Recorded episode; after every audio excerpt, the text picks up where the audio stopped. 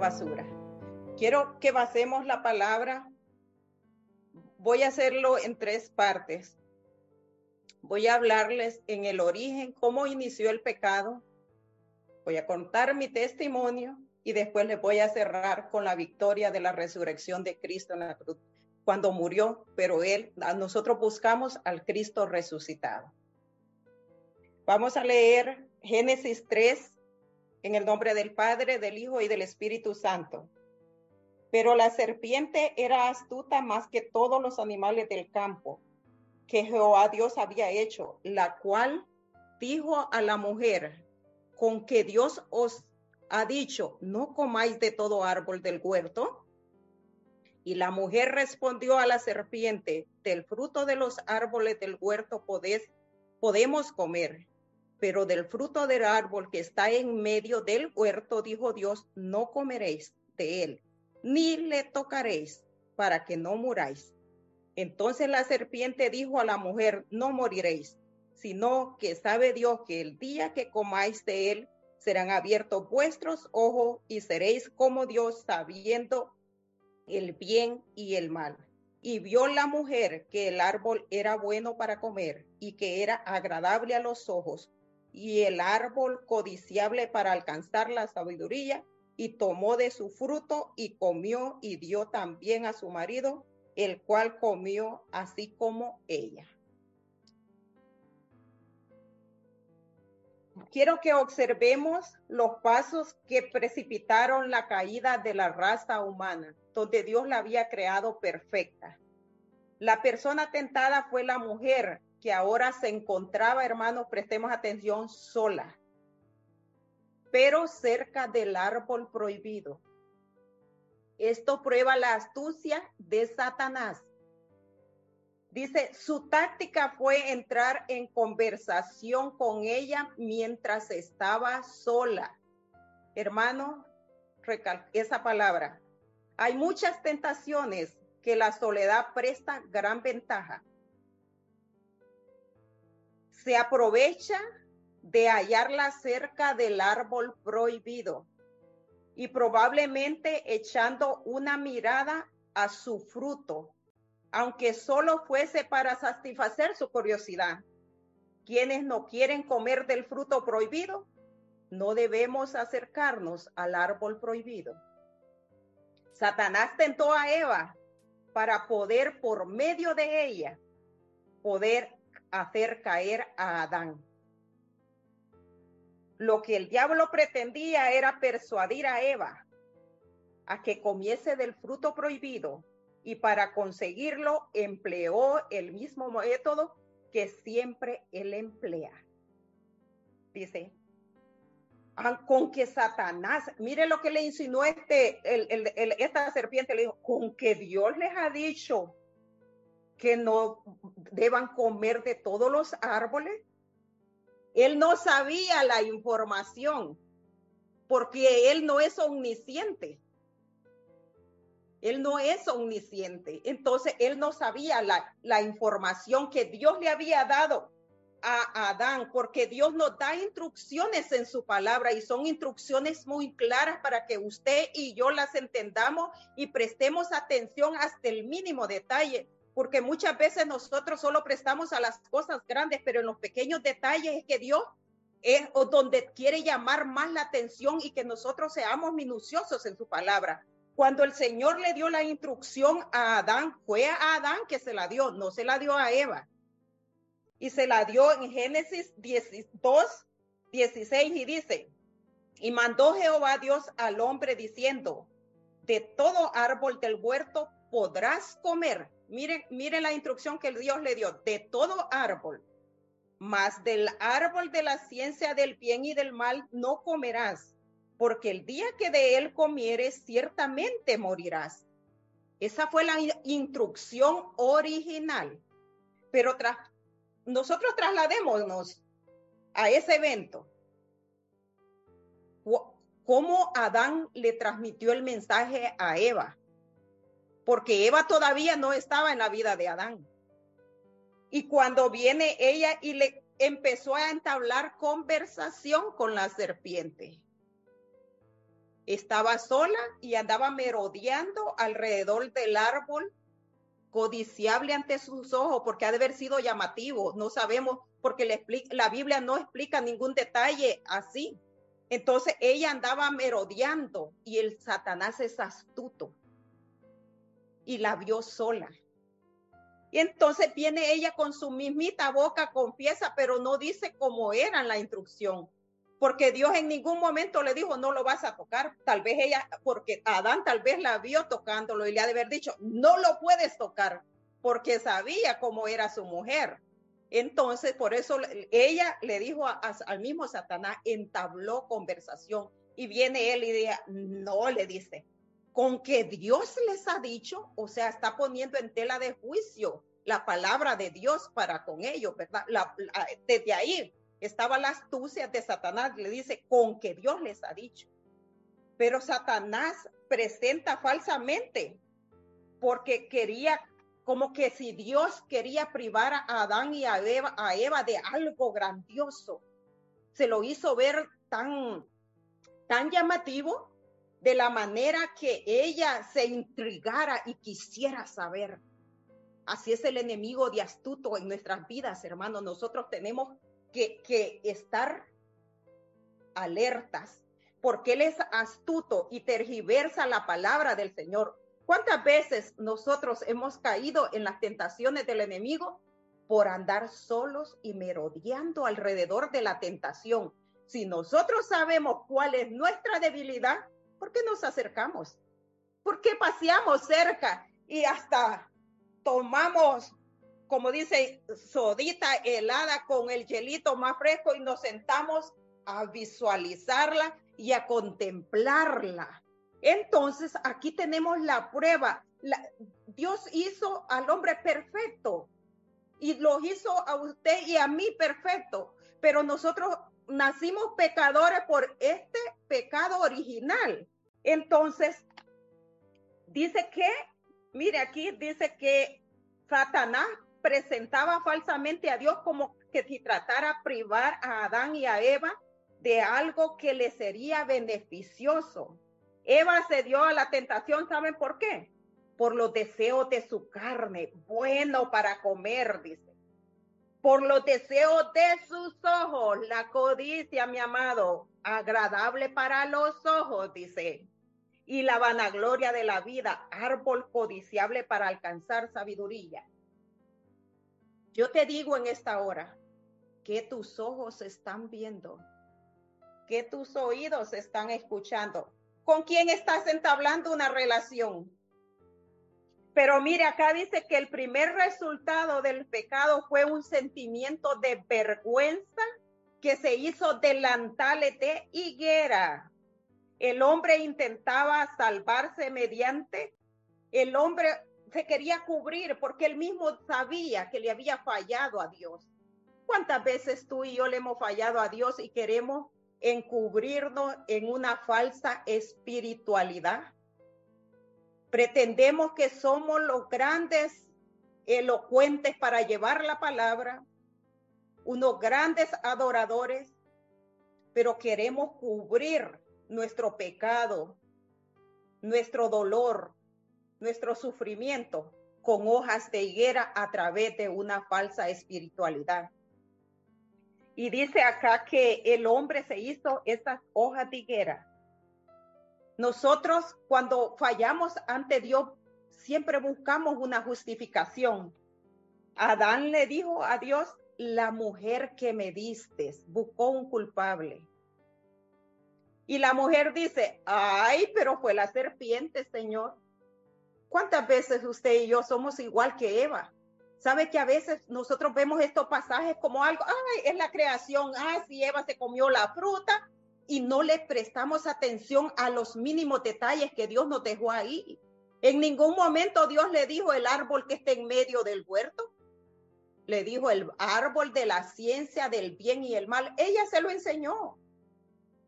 ¿Cuántas veces con nuestra boca nosotros le decimos al enemigo, ay, mi debilidad es tal cosa?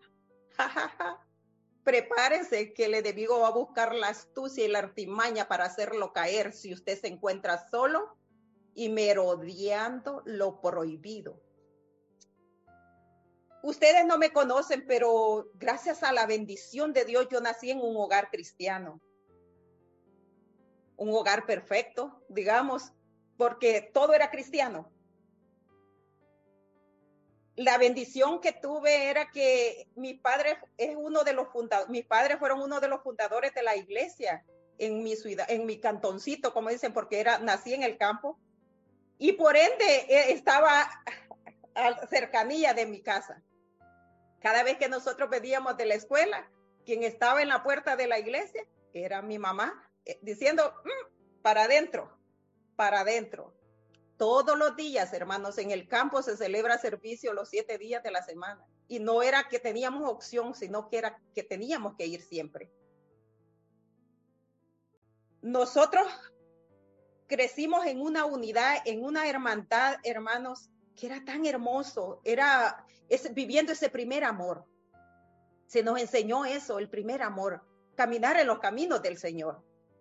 Cuando crecimos tuvimos que venirlos a la ciudad por los estudios y todos los que éramos niños crecimos y todos nos venimos juntos y estábamos en la misma congregación. Era una hermandad, hermanos, que yo no recuerdo que es problemas de adolescencia porque nuestro enfoque era siempre estar compartiendo con los jóvenes en vigilias, ayuno, oración. Eso es lo que yo aprendí. Eso era mi deleite. Aún en, mi casa, hermanos, hasta el día de hoy yo tengo un sobrenombre, me llamaban la monja, porque todas tenían novio, todos se iban a deleitar al cine, a otros lugares, pero mi deleite era leer y pasar tiempo con Dios en la oración. Aún los jóvenes de la iglesia se burlaban de tres jóvenes, que éramos tres las que nos reuníamos a ayunar y a orar, porque nosotros que, queríamos pasar tiempo con Dios, amábamos, era una pasión por Dios. Y, y para no contarles tanto, yo tenía una dependencia, digamos, una protección con mis padres, tanto que cuando me casé, yo no me llevé mis cosas, yo iba cada día a traer ropa para cambiar, porque sentía que si yo sacaba todo como que salía de aquella cobertura tan bonita que yo tenía. Hasta que un día mi madre la encuentro fuera de mi cuarto con todas las maletas y me dice, te llevas todo porque usted se casó, se va de aquí. Yo sentí como que me desprendieron algo de mi alma, se lo digo. Y yo lloré tanto yo lloré tanto como no se imaginan, era tanto lo que yo sentía, aquella atmósfera en mi hogar. No era un hogar perfecto, porque como todos los demás, tenemos siempre esas diferencias, pero yo lo quiero plantearle, era como así, como Dios había formado el Edén. Pero yo siempre me decía, soy el Salmo 1. Me consideraba el Salmo 1. Mi deleite era su palabra, mi deleite era pasar con él y yo decía, soy el Salmo 1. Y, la prueba de que eres el Salmo 1 empezó el 12 de enero del 2001 cuando yo tuve que viajar a esta nación. Yo nunca soñé venir a Estados Unidos, mis amadas, porque gracias a Dios, Dios me bendijo con un buen trabajo, con un buen salario, con todo para quedarme en mi país. Mi esposo vivía acá, yo viajaba, él viajaba y así estábamos, hasta que un día que yo viajé un agosto del del 2000, el Espíritu Santo me dijo en el aeropuerto, te quiero de regreso aquí, pero del todo. Yo regresé en agosto a mi, a ciudad y renuncio a mi trabajo, pero hasta diciembre. Me vengo el 12 de enero del 2001. Aquí empieza todo. Cuando yo tenía un hogar que yo acudía todo a papá, a mamá, una iglesia que yo me sentía amada, yo corría de mi trabajo para estar en la iglesia. Vengo acá, no conocía a nadie, absolutamente a nadie, hermano, como Abraham, vete de tu tierra y de tu parentela. Estaba sola. Y, mi esposo y la familia de él, que yo no la conocía, vine a conocerla acá. Cuando lo primero que yo dije el, el siguiente día que amanecí, quiero ir a una iglesia. No vas a poder ir este fin, vas a ir hasta el otro, porque un viernes me vine, no te me olvida. Hasta el próximo domingo yo empecé a ir a la iglesia las iglesias de acá son muy diferentes. Muy diferentes, hermana. Y yo lloraba. Yo lloraba. Y después de venir de un trabajo que yo tenía que arreglarme muy bonita porque trabajaba en un banco. después de venir y quedarme en mi casa todos los días por un año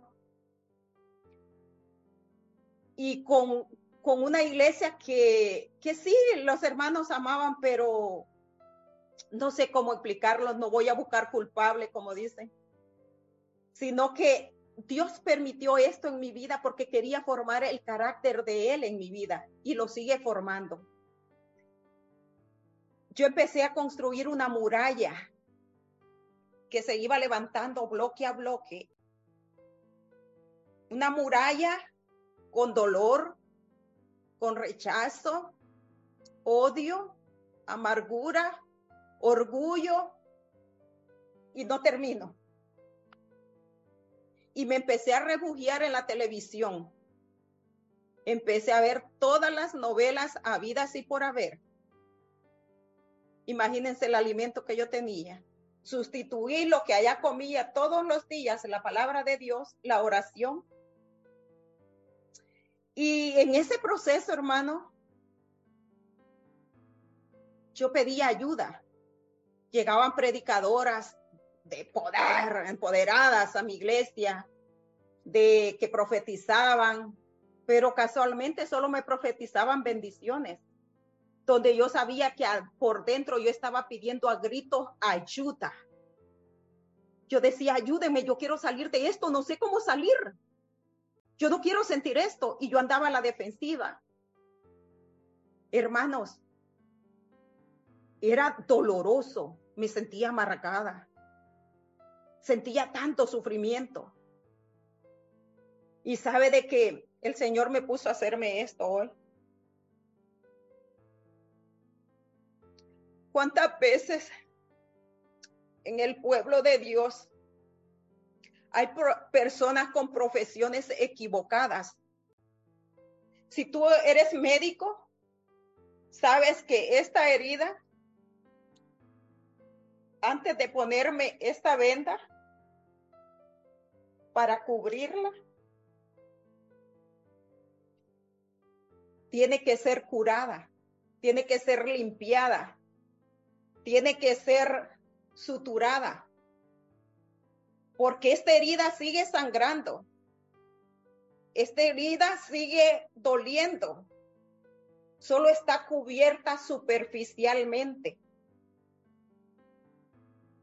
Así son las, las personas que en el pueblo de Dios usurpan una posición. ¿Cuántos quieren ser médicos cuando no son llamados a ser médicos? Lo que son son llamados a ser electricistas, fontaneros. Con mi herida sangrando, hermana, como era hija de pastores, crecida en el Evangelio, por ende en la iglesia yo traía una buena referencia y enseñaba clases bíblicas a niños. Y enseñaba la palabra. Y yo recuerdo una vez que sentí tanto vacío dentro de mí. Yo le dije, Señor, esta palabra dice que el gozo tuyo es nuestra fortaleza, pero yo no tengo gozo. Yo lo que tengo es tristeza, amargura, soledad. ¿Cómo yo voy a hablar de tu palabra si lo que hay es un vacío existencial en mí? Y yo lloré con esa canción en el piso, hermano enciende una luz, déjala brillar, la luz de Jesús que hay. Y yo lloraba, le suplicaba a Dios ayuda. Al año de estar aquí en este país, el Señor me bendijo con un buen trabajo, hermano, de manager en esa compañía.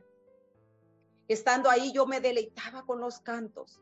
Yo me refugiaba, yo oraba a través con los cantos.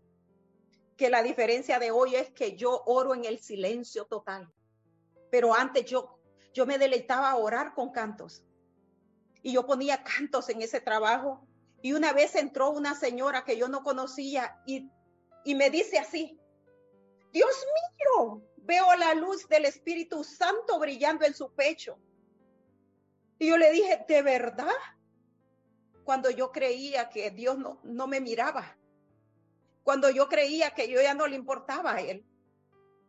De ahí empezó, hermano, ese cambio. Esa señora solo llegó a los años la volví a ver. Es, hermanos, este es un proceso de años.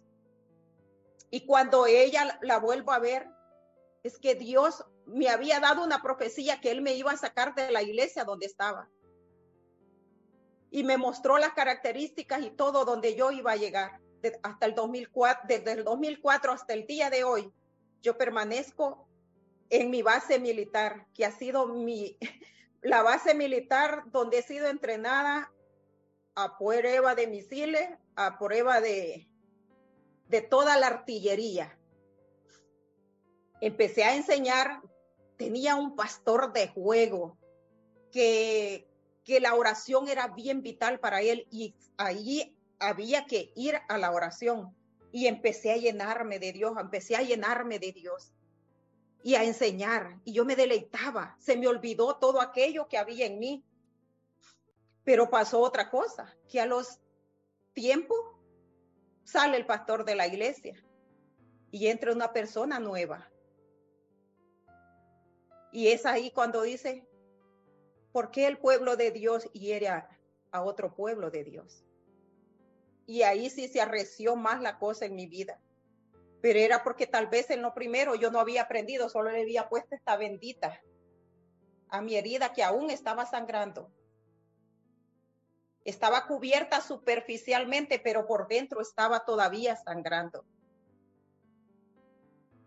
Y yo, yo enseñaba la palabra, yo, yo estudiaba la palabra, hermano, para enseñarla, no para vivirla porque yo me enfocaba para enseñar bonito, porque yo sabía que Dios me usaba enseñando la palabra bonito. Pero aquí viene lo bueno. Cuando una vez yo estaba enseñando la palabra, sabe de que yo preparo todo esto, pero a la hora el Señor siempre me da otra cosa. Y estaba dándome algo tan hermoso en esa enseñanza cuando el Espíritu Santo me habla a mi corazón y me dice, qué bonito enseñas. Uy, hermana, por favor, la hermana Ramírez, el globo subió al tercer cielo. Se infló. Y le dije en el pensamiento, gracias. Pero aquí viene lo bueno. ¿Sabe qué me dice? Pero vives lo que enseñas. Hermano, mis lágrimas empezaron a correr y me quedé muda. Los, los que estaban escuchándome se quedaron mudos, no entendían qué pasaba porque lo que yo estaba diciendo no era motivo para que yo llorara. Y me dice, hoy pregúntales a ellos si viven lo que enseñan. Todos caímos de rodillas pidiéndole perdón a Dios. Pero la hermana Armida siguió, siguió con su barrera, con su bloque. No había manera de derribarlo. No había manera de derribarlo.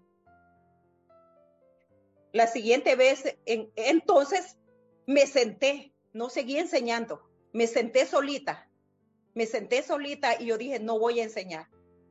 Porque de qué me sirve estar enseñando algo como que ya el Señor dando convicción a mi vida. ¿De qué me sirve enseñar algo donde yo no lo vivo? Y me senté, estando sentada, todo mundo, ay, ¿por qué no enseña? ¿Por qué no enseña? Un momento, un momento, le decía yo, Pérez, me pusieron a orar en una, eh, al final de la escuela bíblica. Y el Señor puso una palabra en mí, en mi boca, que me describió a mí. Pero yo decía en mi espíritu, me salvé porque dijo, ustedes son tal cosa. Me describió todo lo que había dentro de mí. La sorpresa es que cuando yo termino de orar, la persona que estaba tomada de mi mano, de mano izquierda, empieza a orar lo mismo, exactito, lo que yo había orado. Terminamos la oración, cada quien para su casa. Aquí viene lo bueno. El siguiente domingo, la hermana que estaba al lado izquierdo mío, cuando íbamos en el pasillo a la clase, me dice, qué hermosa oración la del domingo. Pero la Santa Ramida. Primero para mí, amada, primero para mí. Ay, donde solo era de labio porque la hermana Armida seguía lo mismo. Y me dice, lástima, oiga, aquí viene lo bueno, lástima que la gente no lo recibe. ¿Y eso por qué, hermana? Porque una hermana cuando salimos me dijo que cuando usted oró, no había creído la oración. Solo la había creído cuando yo la oré. ¿Y por qué, hermana? porque cómo es usted y cómo soy yo, hermana. Me dijo, y se fue. hermana, mi corazón se quebró en mil pedazos. Y yo en la clase estaba y mis lágrimas corrían. Yo deseaba que me tragara la tierra porque quería ese espacio con Dios. Me voy a mi carro y yo empecé a llorar, a llorar, a llorar, a llorar. Y yo vine hasta mi casa llorando y le pedí a Dios que mi esposo no estuviera. Cuando yo llego a la casa, yo empiezo, a, me tiré al piso, lloré, lloré. ¿Cómo soy, Señor? ¿Cómo soy? ¿Qué es lo que las hermanas están viendo en mí? ¿Qué causa eso? Y empezó el Señor a trabajar conmigo, hermano. De una manera le digo que yo bendigo a Dios. Bendigo a Dios por haber tenido misericordia de mí. De que el que sanó esta herida, miren,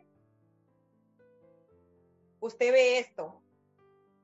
Cuando yo no hallé ningún hombro donde recostar mi dolor, donde decirle a mis hermanas, porque yo les trataba de decir, me siento así.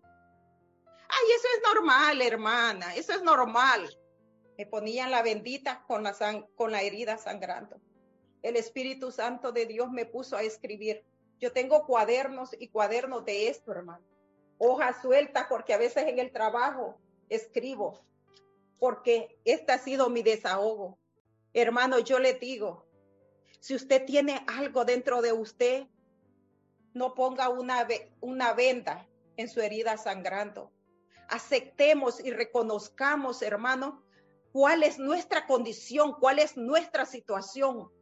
No finjamos ante Dios que somos santos y espirituales, donde a veces no, miren hermano, la hermana Armida nunca decía no a un privilegio, porque ese vacío existencial que había en mí yo lo quería demostrar sirviendo, enseñando bonito, eh, este, ayudando, donando, haciendo. No, cuando yo aprendí a decir no y a sentarme, es cuando vino el contentamiento a mi vida. Vino Dios a derribar, así como yo día a día construí esa muralla bloque a bloque. El Señor fue removiendo uno a uno de mi vida, hermanas. Y yo se lo digo. Yo desde pequeña aprendí a amar a Dios. Me enseñaron mis padres y los bendigo. Y si volvieran a ser, yo le diría a Dios, regálame los mismos padres que me diste. Aunque no fueron perfectos, pero me enseñaron a amarlo a Él. Aunque, como dijo Job, de oídas te había oído, mas ahora mis ojos te ven. Creo que me estoy anticipando porque todavía me falta camino que recorrer. Todavía hay bloques que Dios tiene que remover en mi vida, hermano. Pero tenemos que nosotros, hermano, saber algo, que cuando usted y yo hemos pasado este tipo de procesos, nos volvemos médicos especialistas. Ya no somos unos usurpadores de puesto, donde vamos a venir a poner una venda a la herida sangrante. ¿Sabe por qué? Porque usted con solo que vea a una persona usted ya se volvió especialista y sabe el diagnóstico de lo que está pasando. Pero cuando usted mira el diagnóstico, no mira para señalar, no lo mira para juzgar, sino para decirle, si yo salí de eso, tú puedes. Y usted ya le da, ya le da paso a paso la instrucción, cómo usted aprendió a superar ese dolor, ese muro, a derribar ese ladrillo por ladrillo que usted construyó a través del dolor, a través de la defensa, porque las heridas no fueron causadas allá afuera para mí, hermano, fue causada por el pueblo de Dios, por el mismo pueblo de Dios, porque no puedo entrar en detalle, porque hermano, aquí lo que yo quiero es que el nombre de Dios sea glorificado, que Él tuvo misericordia de mí y me mostró la luz donde yo me iba a conducir para llegar a Él porque Él es el único que nos da las instrucciones a través de la palabra. Pero a veces nosotros no hemos aprendido a leer las instrucciones, no hemos aprendido a, usar este manual que es el que nos va a guiar en el camino de la vida, hermano. Entonces, cuando Adán y Eva se, sintieron desnudos, se cubrieron. Cuando usted y sintieron vergüenza, yo sentía vergüenza de quién era, hermano. Yo sentía vergüenza.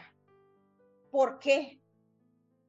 Porque no daba el testimonio del Dios que yo que yo predicaba. Sabe que Dios ha sido tan bueno, hermana, que mi pasión siempre es el evangelismo personal. Y en eso, en esas debilidades y en ese dolor, yo gané hasta evangelistas, hermano. Pastores que estaban caídos llegaron a mi trabajo. Y el Señor ponía palabras, hermano, que esa gente se levantaba. Yo recuerdo que había un pastor caído y, hermana, de Cedilla, nunca más se ha alejado de los caminos del Señor. Y yo decía, Señor, tú me usas para otra gente, pero ¿por qué yo no? Entonces, hermano, si usted y yo hemos pasado estos procesos es para que seamos especialistas en identificar el dolor del otro y para darle la curación correcta, para darle la guianza correcta. Y eso solo se encuentra a través de Jesucristo, a través de su palabra, a través de la oración. Como les decía antes, mi deleite era orar con cantos, pero ¿sabe qué? Mientras oraba con cantos, yo no escuchaba la voz de Dios. Porque yo oía el canto y cantaba el canto y oraba con el canto.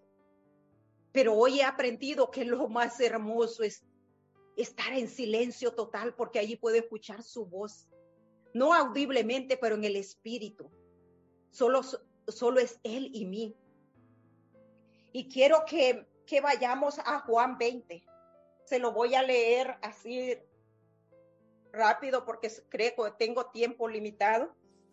Pero dice que nosotros aquí en Juan 20 a mí me llama la atención algo que a mí quebró mi corazón. Que dice que el primer día de la semana María Magdalena dice que fue a la tumba de Jesús. Y cuando fue, dice que vio la, la piedra removida. Y cuando sucedió eso, dice que ella salió corriendo a buscar a Pedro y se lo dijo a Pedro y al otro discípulo. Y en esto, estos vinieron corriendo y dice que llegó primero el otro discípulo. Y cuando vio dentro de la tumba los lienzos de Jesús, ahí donde había estado el cuerpo, dice que Pedro entró de una sola vez y dice que los lienzos estaban en una parte donde había estado el cuerpo de Jesús, pero el sudario estaba en otra parte enrollado. Y entonces dice que Juan entró y cuando vio, creyó. ¿Creyó que Que Jesús había resucitado. Fue el primero que en la historia creyó que Jesús había resucitado porque él no entendía que el Cristo tenía que resucitar. Pero ¿qué es lo que le hizo creer? porque él creyó? Porque Jesús le dejó una señal a través de los lienzos y el sudario. Dice que si, si, se hubieran si se hubieran robado ese cuerpo, se lo hubieran llevado atado con todas las ataduras. Y si se lo habían robado y no querían llevárselo con las ataduras, los lienzos hubieran quedado cortados y tirados por todas partes. Lo que me llama la atención a mí es el sudario. Estaba enrollado. ¿Qué mensaje Dios le dio a Juan para que él al ver esto dice que él creyó. Y yo investigando, investigando, leía de muchos historiadores muchas cosas diferentes que una servilleta, que no sé cuánto. Pero dicen que en el pueblo judío, todo, yo creo que la pastora Oceanía tiene el talit, que es el manto de oración. Ese manto de oración era el que cuando la persona moría se lo ponían, pero le cortaban los sixi, que son los 613 mandamientos que los judíos hasta el día de hoy ellos obedecen. Pero ese talit y ese manto de oración tiene una forma peculiar de doblarse. Y esa forma de doblarse solo la sabe un verdadero judío. Usted y yo podemos tener ese manto de oración, pero lo vamos a doblar a que quede bonito. Pero ellos pudieron leer Juan, que era, es, lo que se, dice que fue Juan el otro discípulo, él pudo leer el mensaje de Jesucristo y el único judío que había estado en esa tumba era Jesús, el hijo de David. no había habido otro y le de, por lo tanto, si estaba, si cuando lo enterraron lo llevaba puesto en su cabeza y estaba ahí aparte, es porque Dios le estaba diciendo, yo resucité. Pero miren esto, dice que después llegó María y se asomó y vio dos ángeles, uno que estaba donde había sido la, puesta la cabeza de Jesús y otra donde habían sido puestos los pies. Y le preguntaron, ¿por qué lloras? ¿A quién buscas? Y ella le dice, es que se han llevado al maestro. Y ella se da la vuelta y dice que ve a Jesús ahí, pero ella pensaba que era el jardinero.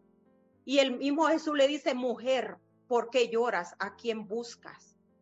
Y ella le dice, Señor, si tú te has llevado el cuerpo, dime dónde está para yo traerlo. Y cuando viene Jesús y le dice, María, y ella le contesta, Raboni. Cuando Jesús te llama a ti por tu nombre, está ese enchufle, esa conexión que tú lo identificas que Jesús resucitó en tu vida, nació en tu vida. María no podía entender que era el Jesús resucitado el que le estaba hablando. ¿Saben por qué? Porque ella andaba buscando un cadáver al Cristo muerto. ¿Cuántas veces usted y yo hemos buscado al Jesús que fue crucificado por usted y por mí? Porque lo que se hace más énfasis es de la crucifixión de Jesucristo. Pero la victoria al pecado fue cuando Él resucitó. Y cuando Él resucitó por ti y por mí. Cuando Él te llamó por tu nombre. Cuando Él te llamó Patricia. Cuando Él te llamó Desiree. Cuando Él te llamó Carlos cuando Él te llamó Oceanía, cuando Él te llamó por tu propio nombre. Eso fue esa conexión donde tú creíste que Él había resucitado. Y miren, esto es lo más hermoso que le dice en el 17.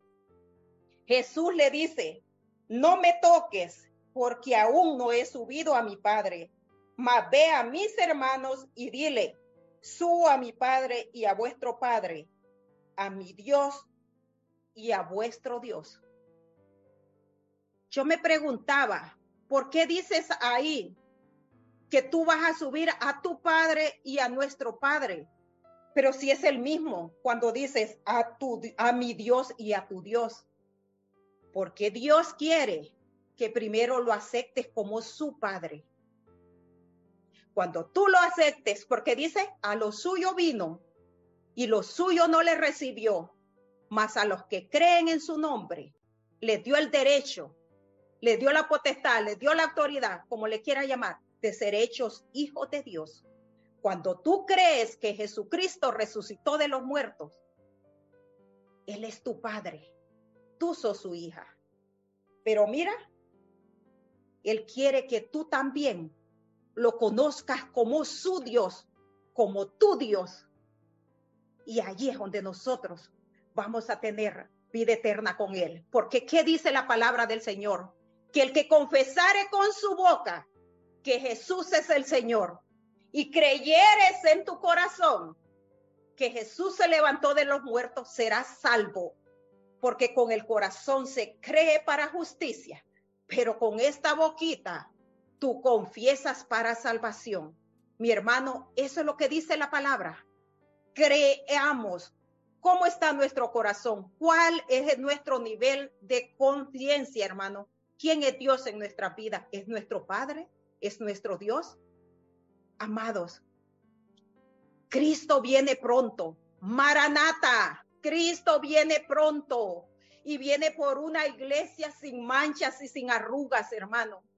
¿Sabe que hace días el Señor me puso en una oración a mí? Que una novia se prepara su vestido de novia quiere lucir lo más hermosa y radiante para su amado, pero también para todos los que van a ser invitados a la boda. Pero esta novia también prepara su ropa interior, prepara hasta el mínimo detalle para lucirle a su amado. Usted y yo que somos invitados a la boda solo podemos ver el vestido, pero no podemos ver la ropa interior porque esa ha sido guardada especial para su amado el que va a contraer matrimonio en minutos, en horas con ella. Entonces, preparó esa ropa interior para él. Así es tú y yo. Nosotros somos la novia de Jesucristo. Las vestiduras las vemos todos, pero la ropa interior, tu corazón, tus pensamientos, tus emociones, solo las conoce, tu amado, porque Él conoce y escudriña hasta lo más profundo de nuestro corazón. Él quiere que tú y yo aprendamos a diferenciar, que seamos honestos y agarremos esta palabra, hermano, y nos vayamos a Gálatas. A Gálatas, donde están las obras de la carne. Escribámoslas y pongámosle un cliccito a las que todavía son parte de nosotros. Y pongamos en otra parte el fruto del Espíritu, y pongamos un cliccito a lo que todavía nos hace falta. Porque esas son las vestimentas internas. Por ahí vamos preparando esa vestimenta interna para nuestro amado. Así que no nos olvidemos, hermano, que este trato es personal. Yo estudiaba la palabra para enseñarla bonito. Ahora yo le digo, ¿qué me quieres enseñar, papá, con esto? Cuando tú me lo enseñes a mí, yo se lo voy a transmitir a los otros. Mientras tanto, hermano, preparémonos. Maranata, Cristo viene. Dios le bendiga.